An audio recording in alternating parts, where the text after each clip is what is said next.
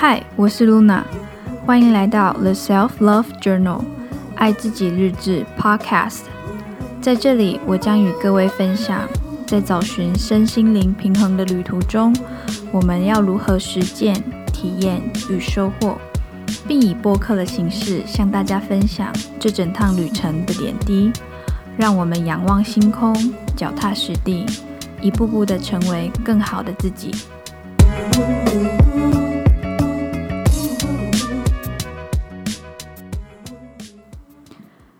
嗨，大家最近过得好吗？连续两集的播客，让我们有一种直奔二零二零的感觉。在圣诞节过后，我不停的思索，应该要怎么样调整我的生活步调，还有方法，以及我二零二零的目标会有哪一些。而就在思考这些方向的同时，也让我想到我们的播客节目。要怎么样才可以更贴近我的个人特质，还有我的个人故事？你发现了吗？我们的播客换了 logo。原先的 logo 是我用付费软体制作的，但挑选他人设计好的样式，总觉得没有办法很贴近自己的故事或者是特质。虽然说它的样式很漂亮，但是就在我近几天思考二零二零的时候，我也思虑着我们的播客需不需要改名字。那我正把这样的想法，就是需不需要改名字，需不需要换 logo 的这样的想法，传给了我的朋友 Tanya。而他很诚恳的认为，我的博客不需要更换名字。然而，啊、呃，为了更贴近自己的故事，也许他建议我，也许可以用一集的播客来跟大家分享我所有的纠结还有困难的地方在哪里，然后我内心的样子是什么样的样子。就这样，我延续了和他讨论的概念。就在一个灵光的瞬间，我拿起了我的 iPad，开启了我那个百年没有用的绘图软体，且我并没有信心可以为自己画出属于自己的 logo。但就在找了几个有启发的概念的图片之后，结合我和 Tanya 讨论的内容。就这样，一只胆小的小猫诞生了。在完成的瞬间，心里的悸动是如此的真实，而且整个过程中不到三十分钟，是一种心流的体验 （flow）。这个感觉呢，掺杂了兴奋、成就感、喜悦、流畅，还有感动。啊，原来从无到有的创作，或者是从无到有的过程，是这么一件令人着迷的事情。这也难怪许多人会上瘾吧。这就是我画我们播客新的 logo 的过程。那让我们回到，为何会是一只胆小？胆小猫的探索之旅呢？就在我们前几集播客有提及，在探索、观察、记录自己一整年之后，露娜发现，也许自己只是抵达了入口处，真正的旅途才正要展开。而这一年，或者是说这一到两年的时间，其实都是为了这整趟旅程。而在做的准备，而在做的前置作业，去发掘那个自己的问题，那个脆弱的自己，自己的盲点、困难，还有纠结，也却发现这个世界上有很多的温暖、支持、爱、神秘的力量、神秘的能量，还有这个世界的美丽。了解到我们并不孤单，并不是孤苦一，并不是孤苦无依的在面对这些挑战，而去发掘自己的问题，只是个开始。接下来便是着手来面对他们。为何如为何要形容露娜在心里的世界是一只小猫呢？嗯，是第一个瞬间的对自己的想象，躲在一只躲在一个角落，颤抖，不敢往前踏的小猫。这让我也很意外，因为其实现实生活中呢，我是一个非常喜欢狗狗的人。也许我应该要画狗呀，但是我觉得狗好像不够贴切我内心里面的特质，还有内心里面的画面。也许我很向往狗狗的温暖，狗狗的开朗，还有狗狗的正向的能量。这样并不是说猫猫并不正向，猫并不温暖，但是我觉得猫的形象可以更可以更来形容，或者是猫的某一些特质、某一些画面，可以更好的来形容我内心的感受，还有我内心的形象。一只胆小、不安、不信任、紧张、焦虑的小猫，伏在我的心头。这个个性呢，我想是和我成长过程中所经历的，以及自己的个性和环境交错复杂形成的化学结果。我不得不说，也许我是一个情感敏感的孩子，而同时我也是一个爱面子又倔强的孩子。从小我是被阿公阿嬷带到上学的年龄。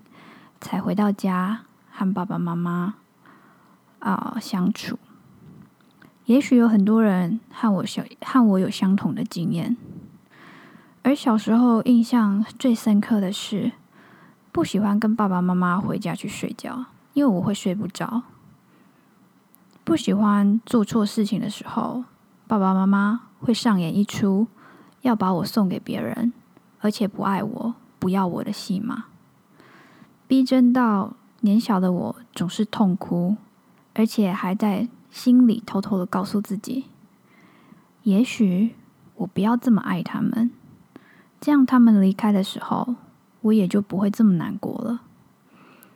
诸如此类的事情，年幼的我时常信以为真，而且就这样在心里偷偷的告诉自己：没关系，等我长大吧。我就不会这么依赖他们，需要他们的庇护，需要他们的安全感，需要他们的爱。而进入到学习年龄的时候，你知道，要生存还有游移于女孩子的社交圈是一件多么不容易的事情。而我似乎没有考过这个学分，而且死当到大学。真正深交的朋友屈指可数，过程中发生的那些信任啊、流言蜚语、闺蜜、嫉妒、团体、分离、背叛等等的议题，也都深深的烙印在我的心中。因此，那个小小的声音又在心里偷偷的告诉我：没有关系，只要我不跟任何人深交，我就不会受到伤害了。谁需要好朋友啊？然而，就在这一两年的探索过程当中，我不得不承认，我那些记得的，还有那些不记得的情感类的创伤，在我生活中发酵的厉害。我是一个看似独立坚强的成人，但实际上内心世界却是筑起道道高墙。生怕有人闯进来伤害我。我和谭雅开玩笑的说：“我是长发公主，我住在自己筑起来的高塔上面。若面对新的环境、新的人事物，我便是一只受惊的小猫，躲在角落，生怕被批评。我被我的紧张还有焦虑包覆着，自己是否可以熬过这一切？我很怀疑。那与亲近的人相处呢？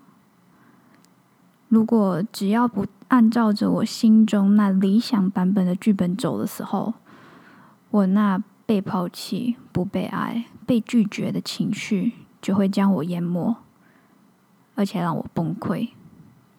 因此，我小心翼翼的经营我的生活，避免自己再次经历这些感觉。然而，仍然有许多戏码在我生活当中以不同的形式上演着。似乎在告诉我，我应该要诚实面对。因此，我们既然已经到了入口了，二零二零，就让我们开始着手面对吧。即使每一步都走得很小，但我想要走得很踏实。Hashtag baby steps。我想改变，我想要茁壮，我想要幸福。因此，新的一年，爱自己日志将还是会继续陪伴大家。经典的感谢练习仍然会是我们经常出现的主题。期下期待接下来的一年，可以分享更多更棒的主题给大家。就请大家和我这胆小的猫咪展开探索与实践的旅程吧。而新的年到来，不免都会帮自己设下某些想达成的目标，还有挑战，帮助自己更贴近自己理想中的样子。而 Luna 也在这边和大家分享 Luna 所设下的二零二零新年愿景。第一个，好好面对自己的创伤、恐惧还有害怕，如同志玲姐姐说的。不要轻忽自己的力量，一生一次，一定要做最好的自己。第二个，在工作上开发不同的收入来源。第三个，接受自己，爱自己，为自己做决定。像我这样的成长背景的小朋友，如果你也很害怕犯错，如果你也时常听取。你信任的人，你仰慕的人的大人、老师或者是朋友所说的意见或决定的时候的时候，其实你自己单独做决定的机会并不多。那 Luna 呢，就是这样，所以才会立下一个我想要开始为自己做决定的的目标的挑战，希望累积自己的经验值。到未来四十岁、五十岁或者六十岁的时候，每一个决定都不是后悔的决定，每一个决定都是自己为自己做下的决定。第四个，交新的朋友，我希望可以自己，希望自己可以更加的把心胸开阔起来，然后。在面对自己的创伤的同时，呃，逐渐的把那高塔的砖块一个一个为自己卸下来。既然是自己叠起来的高塔，那应该也有自己一块砖一块砖的把砖头给卸下来。第五个，继续身心灵的练习还有探索。第六个。继续语言的进修。第七个，看完三十本书。那这里的书呢，会包含实体书还有电子书。第八个，一个人旅行。呃，Luna 到这么大了，其实真的没有真正的自己旅行过。希望二零二零呢，嗯，可以有自己旅行的机会，不管是。三天、一天、一个礼拜，或者是一个月，如果假期允许的话，希望可以做这样的挑战。呃，第几个？第九个，完成不消费挑战。啊、完成不消费一年的挑战。我知道你要说什么，我真的知道。这是你第三次听到我宣布想要参加这个挑战的，对吧？是的，我已经弃赛两次了。但这样的念头呢，迟迟还是在我的脑袋中脑袋中大转。我期待能像感谢练习一样，no，把它内化融入到我的生活习惯当中。也期待能持续的向大家分享。如果你和我一样是三分钟热度，但某一个念头一直在你脑中迟迟环绕，呃，也许那那。那是一个你所期盼的元素，可以希望这样的元素可以在你的生活当中。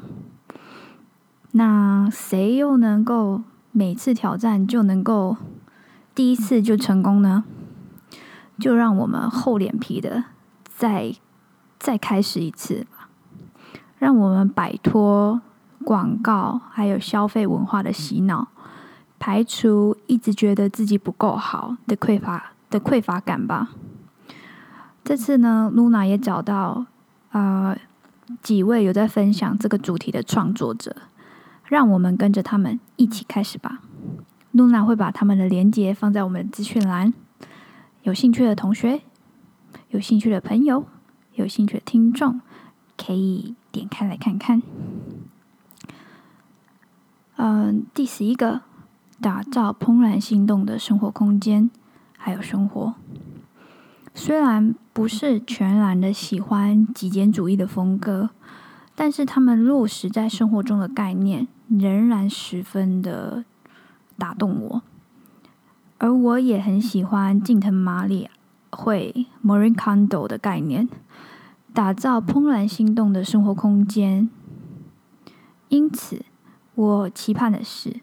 我能逐步的断舍离不必要的、不喜欢的、不再服务我们的、重复功能的物件的的物件，打造一个完全喜欢、喜爱的空间，体验那踏实、简单与美好的感觉与美好的生活。第十二个，和金钱做好朋友。啊、我会开始。年追踪我的消费记录，并且为自己拟一份预算的公式，符合自己的生活形态以外，也能更有效率的运用金钱，运用金钱和金钱当好朋友，来打造我们理想中的生活。嗯，所以呢，接下来呢，Luna 会在 Instagram 上面的贴文，还有还有 Tumblr 上面的 blog。会更新我们不消费一年挑战的守则，灭火的方法，灭火的就是灭那个消消费欲望之火，灭火的方法，还有如何断舍离的字卡。希望呢可以给大家一些 idea，也许你也可以为自己建立起合适的挑战守则，让我们一起一步步的成为更好的自己。希望今天的节目你会喜欢，祝福大家二零二零新年快乐！我们下次见，拜拜！感谢你的收听。如果你喜欢这个播客，欢迎到 iTunes 上面给予正向的评价，这可以帮助到更多有兴趣的朋友搜寻到这个播客，或者对于节目上的内容有所回馈或分享。欢迎到我的 Instagram 上面留言或私讯给我。记得时常仰望星空，脚踏实地，让我们一步步的成为更好的自己。祝福各位，我们下次见。